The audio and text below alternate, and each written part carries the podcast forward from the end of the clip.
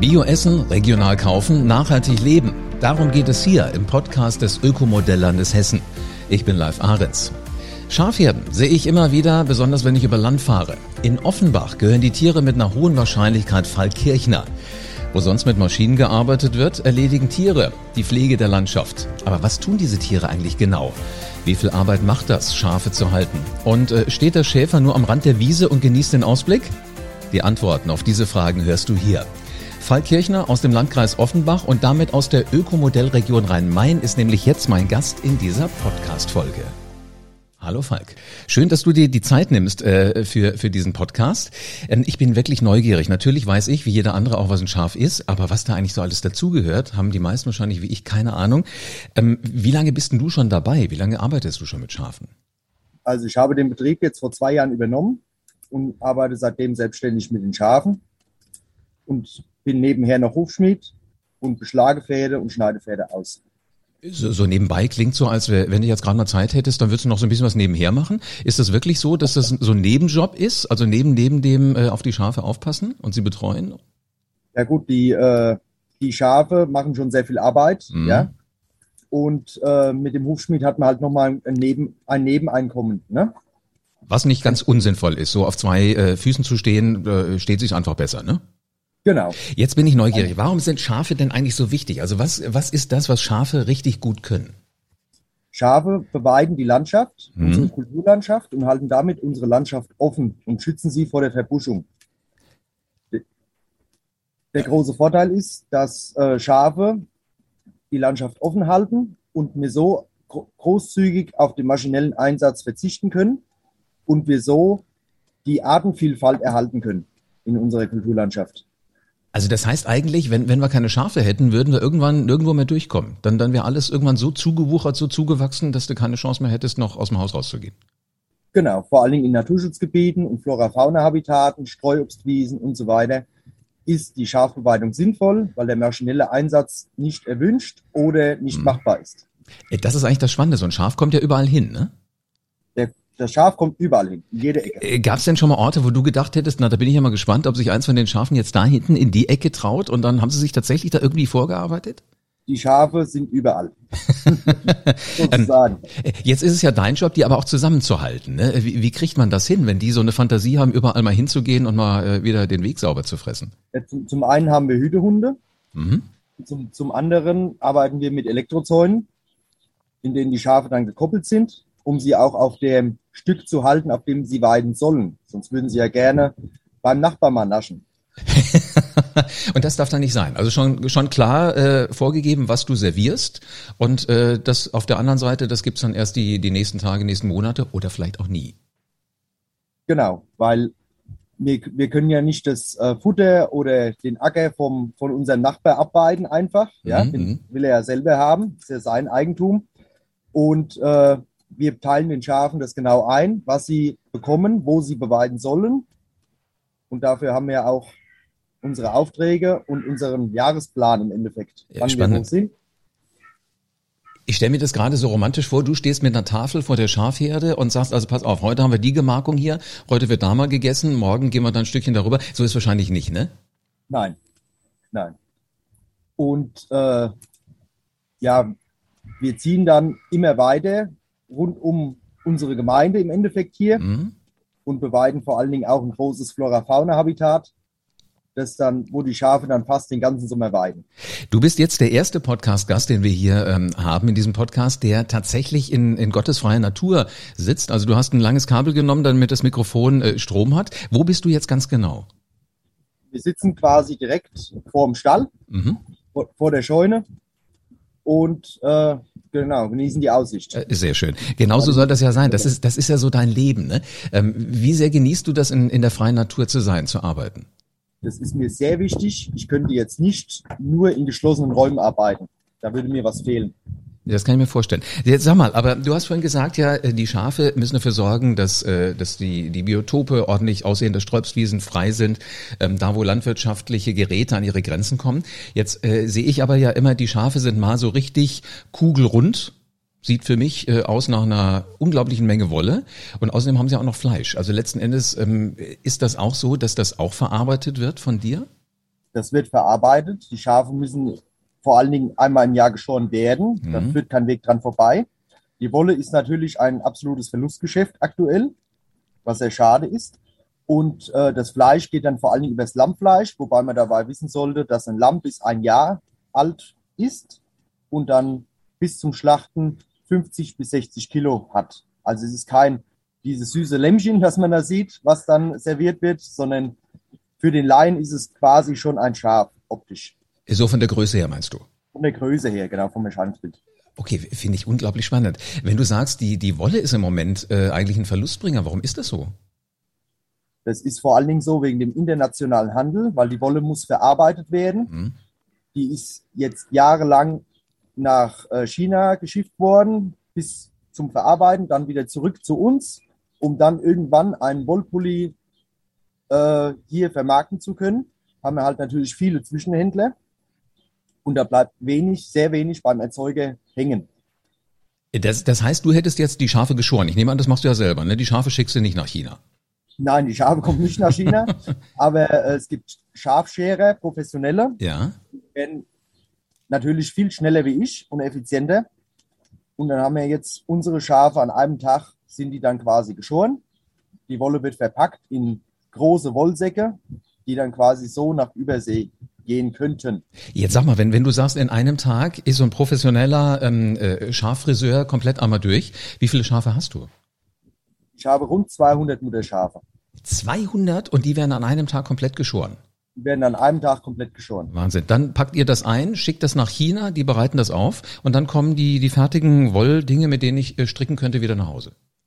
Genau, weil ich natürlich nicht den Handel mit China organisieren kann, mhm. gibt es Wollhändler, die sich mhm. darauf spezialisiert haben, oft, oft auch als äh, Nebeneinkunft. Die haben oftmals eine Spedition und so weiter, die fahren dann die Wolle zusammen und äh, richten dann komplette Container her, die dann weiter vermarktet werden. Mhm. Ich finde das so richtig schön, man hört richtig, wie der Wind sich so ein bisschen in dem, in dem Mikrofon bei dir auffängt. Sag mal, du sitzt ja jetzt vor dem Stand, hast du gesagt, und vor dem, vor dem Mikrofon. Äh, die Hunde kümmern sich jetzt gerade um die Schafe.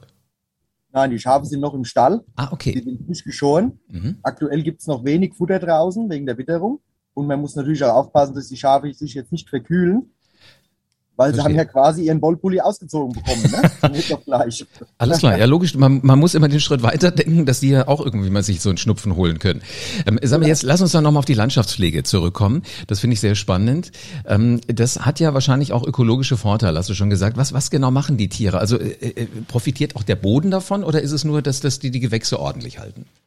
Nein, also der Boden profitiert davon durch die leichte Verdichtung, durch die sanfte Verdichtung, keine punktuelle Verdichtung wie jetzt mit der Maschine. Mhm. Ja, wir haben äh, eine sehr gute Humusbildung durch den Kot.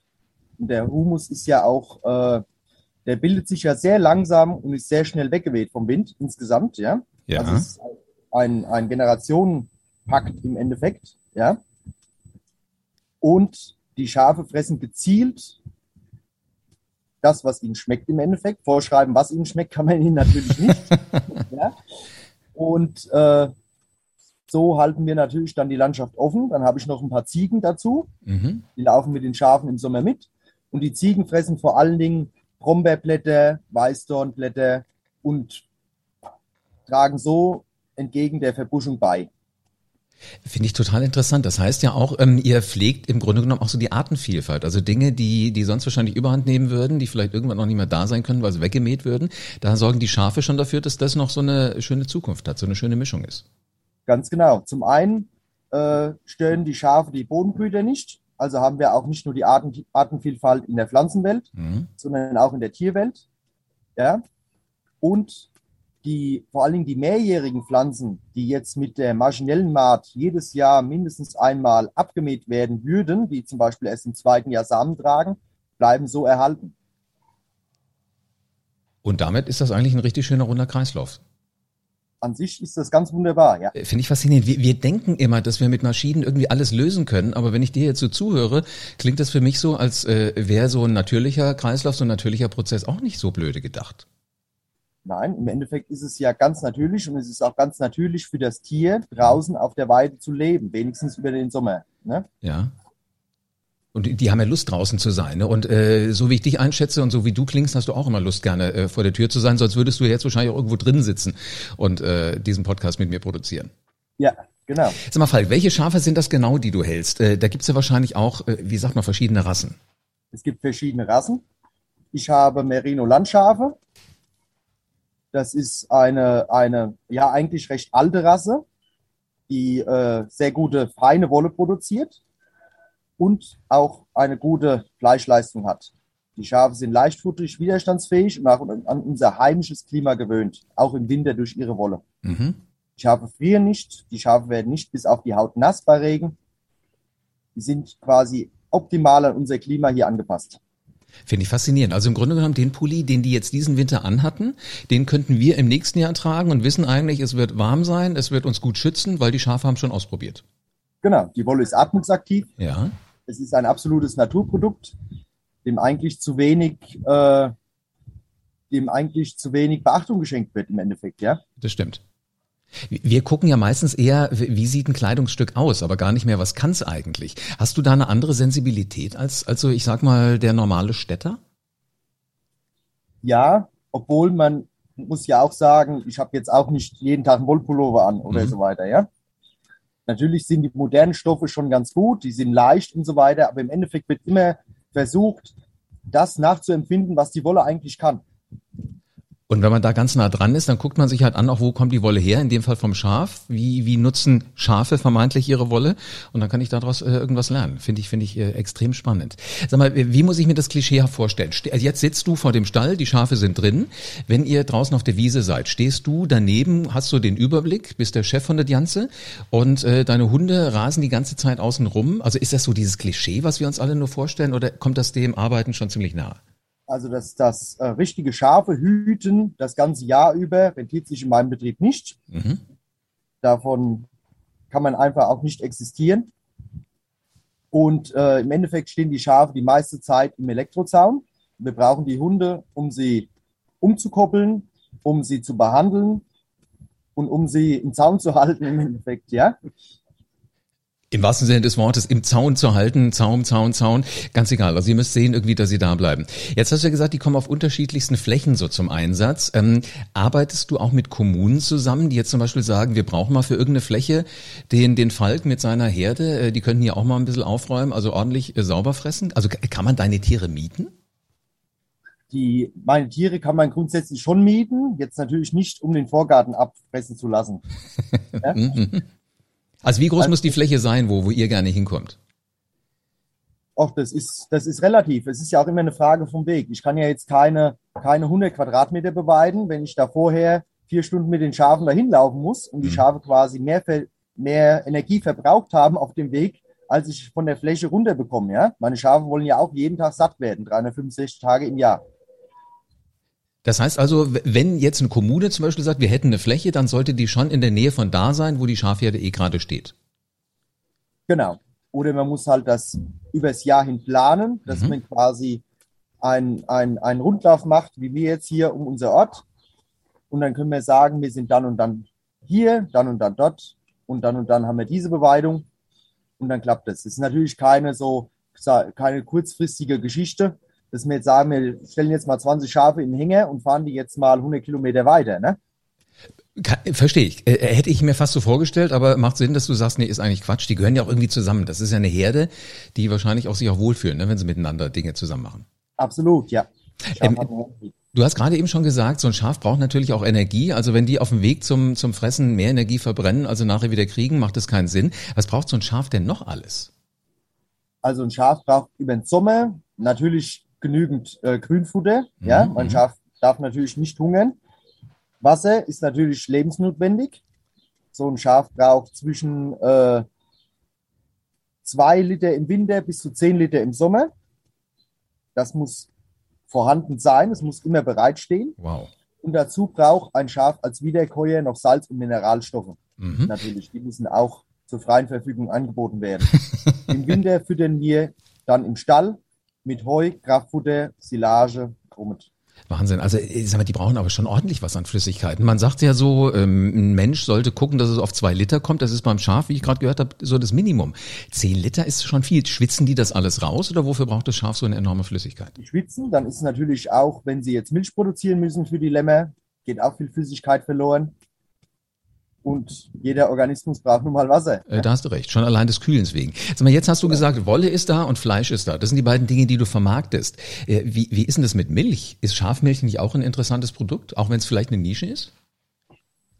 Schafmilch kann ein interessantes Produkt sein, wobei jetzt der Absatz für Schafsmilch nicht sehr hoch ist. Mhm. Und dafür gibt es auch wieder spezielle Schafsmilchrassen, die eben auch eine höhere Milchleistung haben. Und deshalb muss man wirklich ganz genau nachrechnen, macht das Sinn oder macht das keinen Sinn. Ansonsten gibt es die Milch halt für die, die sie brauchen, nämlich für die kleinen Lämmer. Ganz genau. Okay. Die Milch wird da eingesetzt, wo gebraucht wird. Und für die, für die kleinen Lämmer ist natürlich lebensnotwichtig. Mhm. Und wenn man jetzt natürlich auch Milchschafe halten wollen würde, muss man die ja auch zweimal am Tag melken. Das ist ja jetzt nicht irgendwo im hintersten Winkel so einfach machbar. Ne? Da hast du recht. Also du da brauchst ja dann noch die Infrastruktur. Weiter. Was ist notwendig dafür? Hat man dann, also äh, bei Kühen kenne ich es mittlerweile, da gibt es ja solche Melkanlagen auch in den Ställen. Ähm, wie stelle ich mir das beim Schaf vor, wenn man es machen würde? Kommt da ein Eimerchen drunter? Muss ja ein sehr kleiner Eimer sein, dass der drunter geht und dann wird gemolken? Es gibt quasi äh, fast dieselben Melkanlagen für Kühe, nur für mhm. Schafe und Ziegen dimensioniert. Für, für zwei Sitzen im Endeffekt, nicht ja. für vier, wie bei der Kuh. Und äh, die Milch muss ja auch weiterverarbeitet werden. Wir haben ja hohe äh, Lebensmittelhygiene mhm. in Deutschland, was natürlich gut ist, ja. Also wir können ja jetzt nicht hier die Milch mit der Hand vier Stunden lang melken, der Rest der Milch bleibt dabei in der Sonne stehen, ja. ja, stimmt. Und dann tragen wir die Milch noch mit Eimern noch äh, weitere zwei Stunden nach Hause. Ja, das, ja, das, wär, das macht keinen Sinn. Ich merke das schon, du, du hast auch so ein Händchen dafür und ein unglaubliches Interesse und Wissen in, die, in diesem Bereich, wie gehört das alles zusammen. Ähm, interessiert mich natürlich, welche Rolle spielt ein Bio bei Schafhaltern? Also wie, wie ist die Struktur in Bezug auf Bio konventionell? Also es gibt recht viele Biobetriebe, schafhaltende Betriebe, weil natürlich auch der, der Umschwung zu Bio gegeben ist und es fällt einem schafhaltenden Betrieb nicht sehr schwer, Bio zu machen, mhm. weil es, es unterscheidet sich natürlich schon von der konventionellen Landwirtschaft, von dem normalen, sage ich jetzt mal. Mhm. Ja. Was natürlich äh, der Fall ist, dass das ganze Bio noch mehr Bürokratie veran, veranschlagt, ja, und da ist wenig äh, Vermarktungspotenzial drin. Also es gibt sehr, werden sehr viel Lammfleisch zum Beispiel in Biobetrieben produziert, was gar nicht als Bio vermarktet wird. Und dann ist die Frage, ob das, ob mein Tierwohl, ich bin jetzt kein Biobetrieb, aber wenn mein, äh, ich denke, mein Tierwohl ist sehr hoch, ja, ja, ja, ob dann das Siegel so notwendig ist für mich. Also ob du dich einfach fragst, äh, die Kunden, die bei dir kaufen, die wissen eh, wie es bei dir zugeht, ob du sagst, das ist einfach so eine Vertrauensbasis oder ob man das Schildchen braucht. Ja, ich, man macht es ja auch ein bisschen für sich selber. Man will mhm. ja äh, Tiere haben, die äh, glücklich sind im Endeffekt, wenn man es so ausdrücken kann, ja, die ja. zufrieden sind, die satt sind, die gut gepflegt sind. Dann hat man natürlich auch weniger Probleme, kann besser wirtschaften, braucht weniger Antibiotika und äh, die Kunden im Endeffekt, es kommt jetzt nicht jemand zu mir auf den Hof und äh, kauft von mir Lammfleisch. Dafür habe ich nicht die, die äh, Vermarktungsoptionen. Ich habe kein Schlachthaus und so weiter. Das ist auch alles an genaue Vorschriften gekoppelt. Meine Lämmer gehen komplett geschlossen lebend an Viehhändler mhm. und der vermarktet die dann weiter. Gibt ja aber dafür, deswegen habe ich den guten Mann, äh, Garantie, dass kein Tierleben das, das Land verlässt. Und sie werden alle ordentlich im Schlachthof geschlachtet, betäubt und geschlachtet. Also da, da ist dir schon auch wichtig, dass das Tierwohl wirklich ganz hoch gehalten wird. Absolut, ja. Kurze Transportwege. Mhm und ein hohes Tierwohl. Mhm. Wenn ich mir jetzt so angucke, Landwirt ist ja äh, jetzt eine Aufgabe, da ist die Ausrichtung nicht mal irgendwas, was du kurzerhand mal eben ändern kannst. Und Landwirtschaft ist ja jetzt auch eine Lebensentscheidung. Du hast gesagt, du bist da eingestiegen vor ein paar Jahren. Ähm, das ist aber ja auch immer so eine Entscheidung, die hat was mit, mit Entbehrung zu tun. Was ist denn deine persönliche Motivation, die, diese Schäferei zu führen? Naja, also das ist äh, ein Beruf, den muss man absolut wollen im Endeffekt. Ja, sonst wird man Sonst wird man ramdösig, wenn man so will. Weil man ist halt 365 Tage im Jahr für die Schafe da. Mhm. Ja, wir können jetzt nicht mal sagen, ach, heute Sonntag bleiben wir mal nur auf der Couch liegen oder ja, wir fahren jetzt mal vier Wochen weg. Ja, das gibt's alles nicht. Die Schafe müssen jeden Tag versorgt werden.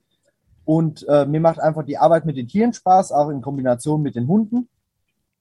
Und äh, im Endeffekt genießt man doch eine, eine große Freiheit, trotz einer großen Bindung an die, an die Arbeit.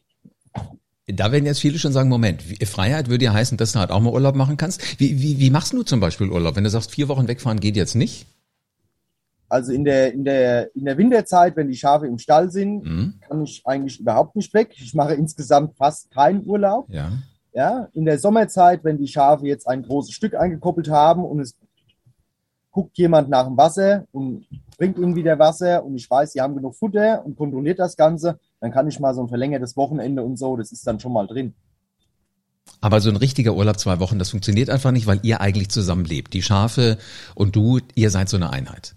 Ganz genau. Sag mal, jetzt hat ja nicht jeder die Gelegenheit, dass er eben mal einen Podcast mit dir produzieren kann.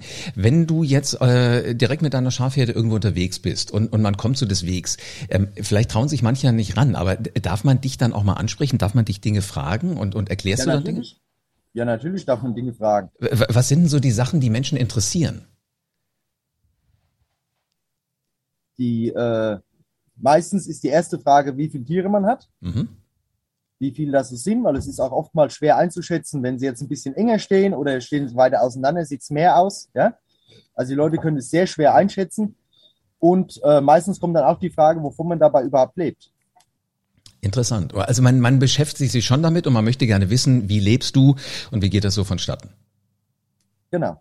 Demnächst kannst du jetzt auch noch sagen, hör dir den Podcast von der Ökomodellregion an und dann bist du sofort im Bilde. Ganz genau. Falk, danke schön, dass du uns mal einen Blick reinwerfen hast lassen in die Welt der, der Schäferei und in so deinen Arbeitsalltag. Gerne, ich habe zu danken. Ich wünsche dir einen richtig duften Sommer, damit das richtig schön wird und die Schafe wunderschön da draußen ein schönes Leben genießen. Wieder viel gelernt. Also Merino-Wolle hat er jetzt schon ähm, im Grunde genommen immer vor sich stehen. Das, was die Schafe dieses Jahr also getragen haben oder letzten Winter, werden wir eventuell als Pullover im nächsten Jahr tragen. Ich habe verstanden, das ist sinnvoll, weil es ist atmungsaktiv. Eigentlich ein super Produkt und übrigens kaputt gehen ja, glaube ich, auch wesentlich langsamer. Aber Schafe sollen in erster Linie die Landschaft pflegen, schützen vor Verbuschung. Sehr, sehr spannend. Außerdem Außerdem gibt's auch noch das Fleisch von den Lämmern, wobei ein Lamm nicht ähm, ganz, ganz klein ist, muss mindestens ein Jahr alt sein und ist dann so 50 bis 60 Kilo schon schwer.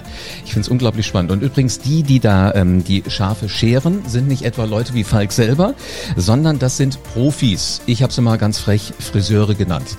Also ist ein sehr interessantes Feld. Wenn ihr mal irgendwo vorbeikommt, liebe Hörer da draußen, fragt euch mal die Menschen, wie denn Falk. Falk Kirchner ist Schäfer im Landkreis Offenbach. Also sein Betrieb liegt in der Ökomodellregion Rhein-Main. Irgendwo werdet ihr ihn garantiert sehen. Dein Themenwunsch übrigens, wenn du andere Dinge noch wissen willst aus dieser Welt, unbedingt an uns schicken. Klick in den Shownotes einfach auf die Mailadresse und schon kannst du deine Frage hierher schicken. Ich bin gespannt, was du so alles wissen willst. Und dann hörst du hier im Podcast die Antwort von Menschen aus der Praxis, also von LandwirtInnen, von VerarbeiterInnen, von VermarkterInnen, von Typen wie von Falk Kirchner. Die wirst du alle kennenlernen, wirst deren Perspektive hören, ob sie im Stall sind oder jetzt vor dem Stall sitzen wie Falk heute. Ganz spannende Orte. Alles Menschen mit individuellen Erfahrungen und mit einer persönlichen Geschichte. Das wird dann quasi eine Reise vom Acker bis zu deinem Teller. Und damit du keine Folge verpasst, abonniere diesen Podcast am besten jetzt gleich.